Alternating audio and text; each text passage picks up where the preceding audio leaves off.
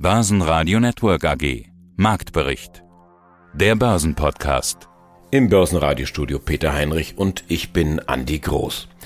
Bei 14.112 Punkten stand der DAX. Am Dienstag. Zur Mittagszeit. Eine solide Gegenbewegung zum schwachen Wochenstart könnte man meinen, aber kaum hatte man diesen Satz in Vorbereitung auf den abendlichen Podcast in die Tastatur getippt, begann es zu rumoren auf dem Parkett. Und schneller als Elon Musk Twitter übernehmen kann, purzelten die Kurse. 1,2 Prozent bzw. 1,7 Prozent ging es runter für DAX und MDAX. Bei 13.756 Punkten geht der Leitindex aus dem Handel. 29.764 waren es beim MDAX. Ein schwacher Euro und steigende Ölpreise hinterlassen Spuren. Die guten Nachrichten kommen dabei aus den Unternehmen selber. Die Bilanzen machen eigentlich eine gute Figur. Die deutsche Börse zum Beispiel macht ein Viertel mehr Umsatz und ein Drittel mehr Gewinn. Bei Novartis ist man größere Zahlen gewöhnt. 12,5 Milliarden Dollar Umsatz und 2,2 Milliarden Dollar Gewinn unterm Strich. Und damit macht Novartis doppelt so viel Gewinn wie die deutsche Börse an Umsatz. Unsere Gäste im Marktbericht sind der Chartexperte Martin Utschneider, unter anderem zu Twitter und Gold, Thomas Schuchert, der CFO von Gigaset, stellt nicht nur die Zahlen, sondern auch das neue Gigaset GL7 vor, eine Mischung aus Handy und Smartphone. Fondsinitiator Thomas Timmermann sagt, jetzt Positionen aufbauen. Und der globale Anlagestratege Heiko Thieme gibt den charmanten Optimisten, er sagt, wo Risiken sind, sind auch Chancen und die gilt es clever zu managen. Mein Name ist Thomas Timmermann, ich bin CEO bei Tim Invest und dort für den Tim Invest Europa Plus Fonds zuständig. Die Frage ist ja auch immer noch, was soll man denn bitte kaufen außer Aktien? Wo soll man denn bitte Geld investieren? Also klar. Ja, man, das wäre das wär auch eine Frage. Also ja. sind Anleihen eine neue Assetklasse vielleicht sogar 2022 oder zumindest Festgeldparkplatz?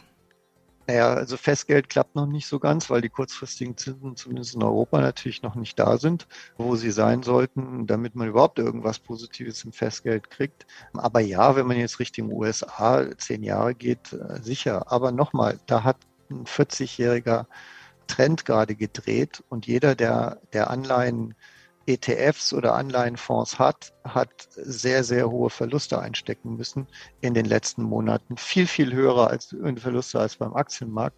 Und selbst wenn ich jetzt 2, 3 Prozent Zinsen bekomme bei einer Inflation von 6, 7, 8 Prozent, ist das auch überschaubar. Also ja, Anleihen kann man dann irgendwann mal wieder drüber nachdenken, aber momentan nach 40 Jahren sinkenden Zinsen haben wir zurzeit steigende Zinsen und kein Mensch sagt, dass das jetzt in drei Monaten vorbei ist. Und wenn man sich die anderen Alternativen anguckt, Rohstoffe sehr schwer da rein zu investieren. Aber das Öl ist jetzt auch schon längere Zeit bei 100 Dollar und bewegt sich auch nicht mehr groß. Da hat es mal einen Schuss nach oben gegeben. Da ist jetzt erstmal wieder Ruhe. Und selbst der sichere Hafen Gold, 4% plus in diesem Jahr, ich weiß es nicht. Also da ist wahrscheinlich dann auch nichts mehr drin, wenn sich irgendetwas entspannt. Und die anderen Märkte sehen grausam aus. Also China A50, die 50 da, größten da, da, Werte da in China mal, minus 18 Prozent. Da wollte ich gerade mal nachfragen. Mach doch mal deine Chartlisten auf. Mach, gib uns doch mal einen Überblick. Wo stehen wir denn jetzt heuer, year to date bisher?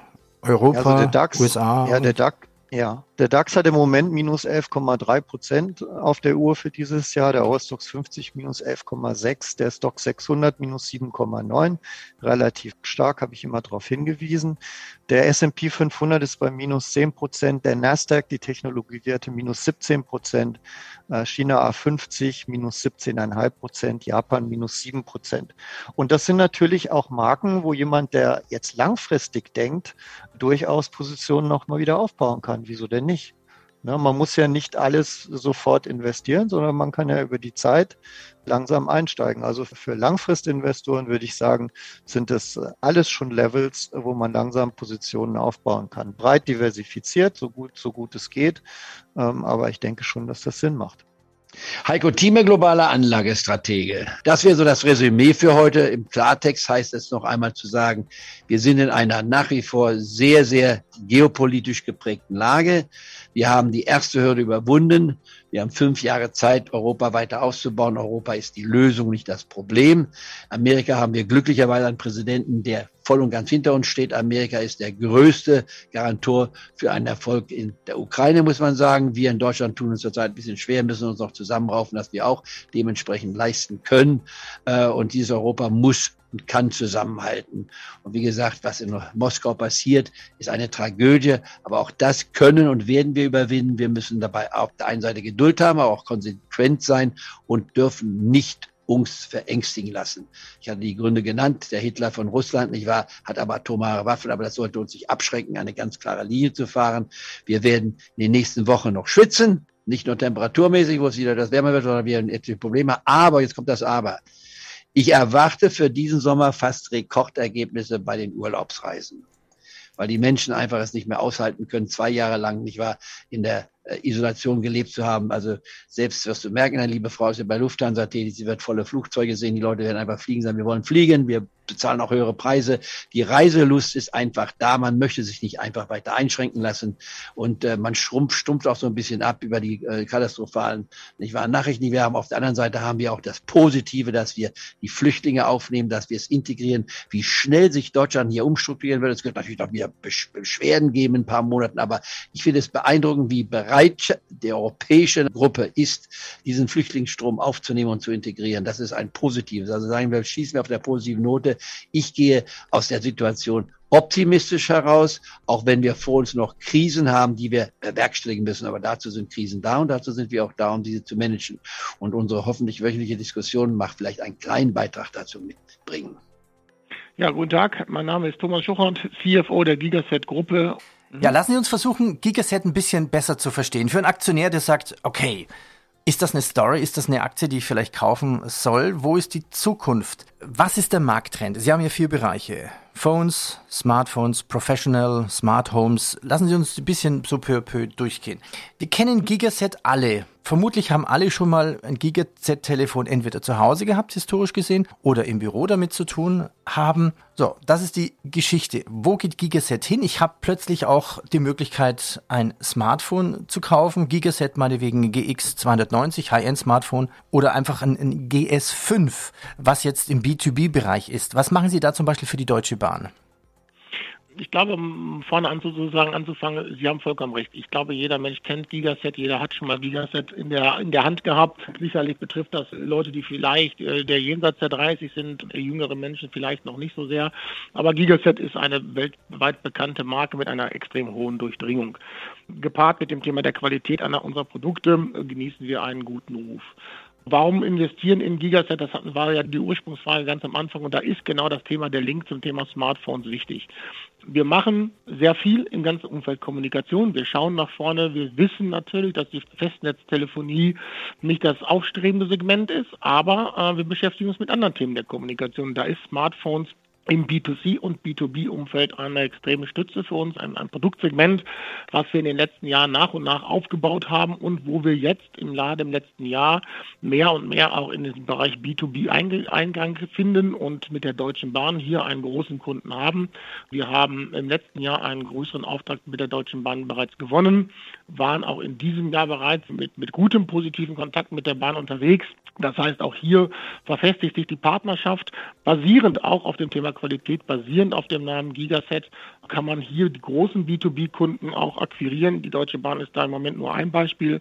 Weitere Beispiele werden folgen. Und von der Warte aus sind wir hier mit dem Namen Gigaset und der Qualität unterwegs und können unsere Erfolge dort auch in neuen für uns neue Segmenten feiern und tun das auch und sehen da sozusagen ein zukünftiges Standbein ähm, Smartphones B2C, B2B als neue sozusagen Stütze für Gigaset.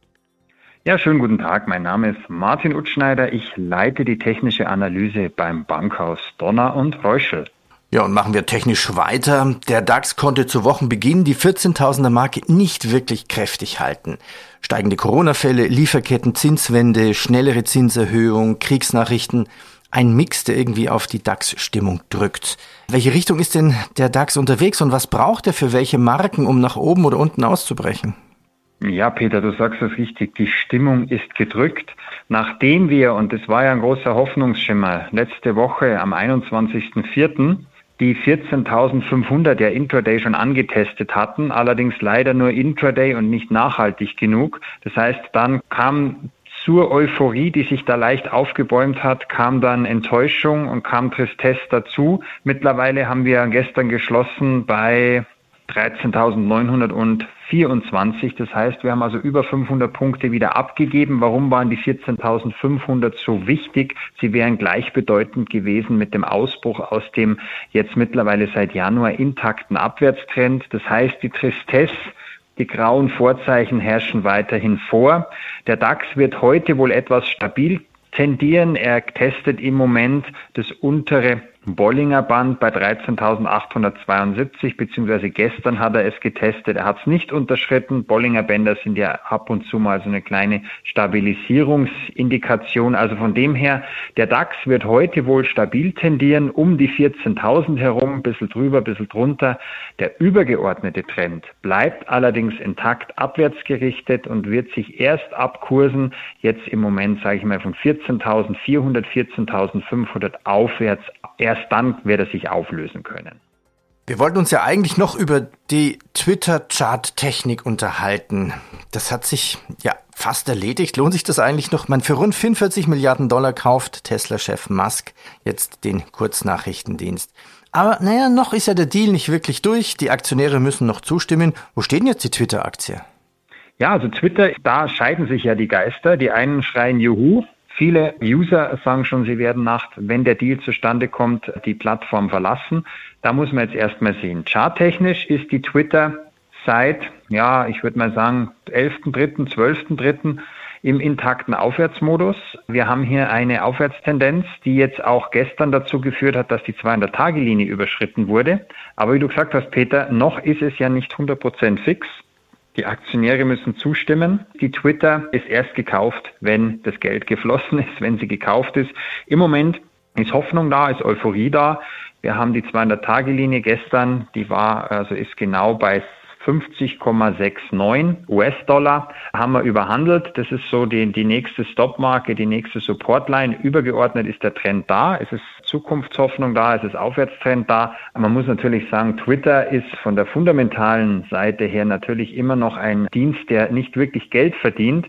Auch hier lebt vieles jetzt von der Euphorie, von der Hoffnung. Aber technisch, der Chart lügt nicht. Wir sind im Aufwärtstrend und wie gesagt, nächste Supportline ist im Bereich 50 zu sehen. Die Berichtssaison in den USA läuft. Zugen wir uns da noch einen Wert raus. Coca-Cola hat berichtet, mehr Gewinn durch höhere Preise, Umsatz plus 16 Prozent auf 10,5 Milliarden Euro. Der Gewinn betrug 2,8 Milliarden Dollar. Die Aktie sprang so ein bisschen an. Ist da charttechnisch mehr drin? Ja, also wenn wir jetzt hier ein Seminar geben würden, wir beide, Charttechnik und Aufwärtstrend, dann wäre das ein Bilderbuchchart. Also die Coca-Cola hat sich nach oben manövriert seit dem 10.3. hier auch. Unterer Test des Bollinger Bands damals, da sieht man auch, wie diese Systematik mit den Bollinger Bändern funktioniert. Und jetzt sind wir am oberen Bollinger Band angelangt. Gestern haben wir es getestet, sind dran abgeprallt. Also kann auch durchaus sein, dass die Coca-Cola jetzt so ein bisschen seitwärts tendiert die nächsten Tage zwischen rund 67 und 65 in dem Bereich, bedeutet aber nach wie vor einen intakten Aufwärtstrend. Also trendmäßig ist die Coca-Cola absolut vorne dran.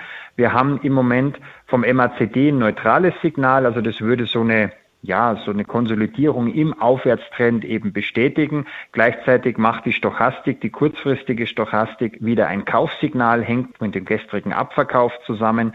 Der gestrige Abverkauf war aber nicht so schlimm, dass sich der Aufwärtstrend irgendwie äh, nachhaltig beschädigt hätte. Also summa summarum, Coca-Cola von den Kurzfristindikatoren ein Kauf. Der Trend ist im Moment so, dass er sich bestätigt. Wir werden hier zwischen 67, 65 vielleicht heute eine Konsolidierung sehen, aber perspektivisch geht Coca-Cola weiter nach oben. Und da sieht man eben, das ist so ein Paradebeispiel für Food and Beverage, für einen fast klassischen Nicht-Zykliker.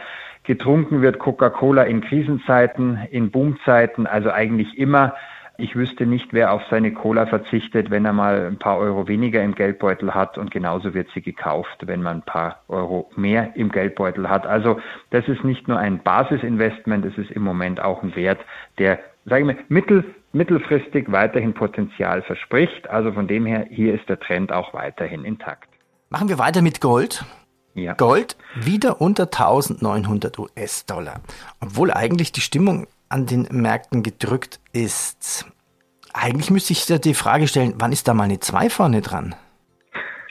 Also wir sprechen ja gerade über den Goldpreis an der Börse. Der Wert des Goldes, den können wir alle quasi, denke ich mal, nicht ermessen. Der ist quasi unbezifferbar. Aber der Preis ist im Moment so, dass wir nicht nur die 1900, sondern auch die 1922 natürlich nach unten verlassen haben. Das ist eine wichtige Nackenlinie einer Schulter-Kopf-Schulter-Formation. Gestern wurde auch ein wichtiger Support getestet bei 1890. Und wenn sich jetzt diese kurzfristige Abwärtstendenz weiter fortsetzt, könnte es auch sein, dass die 200-Tage-Linie, die läuft bei 1832, wieder ins Blickfeld rückt. Im Moment bin ich allerdings eher dazu geneigt, dass das Gold wohl einen Rebound zumindest in Richtung Nackenlinie schafft. Aber wie gesagt, das Zünglein an der Waage wird kurz- und mittelfristig die 1922 sein.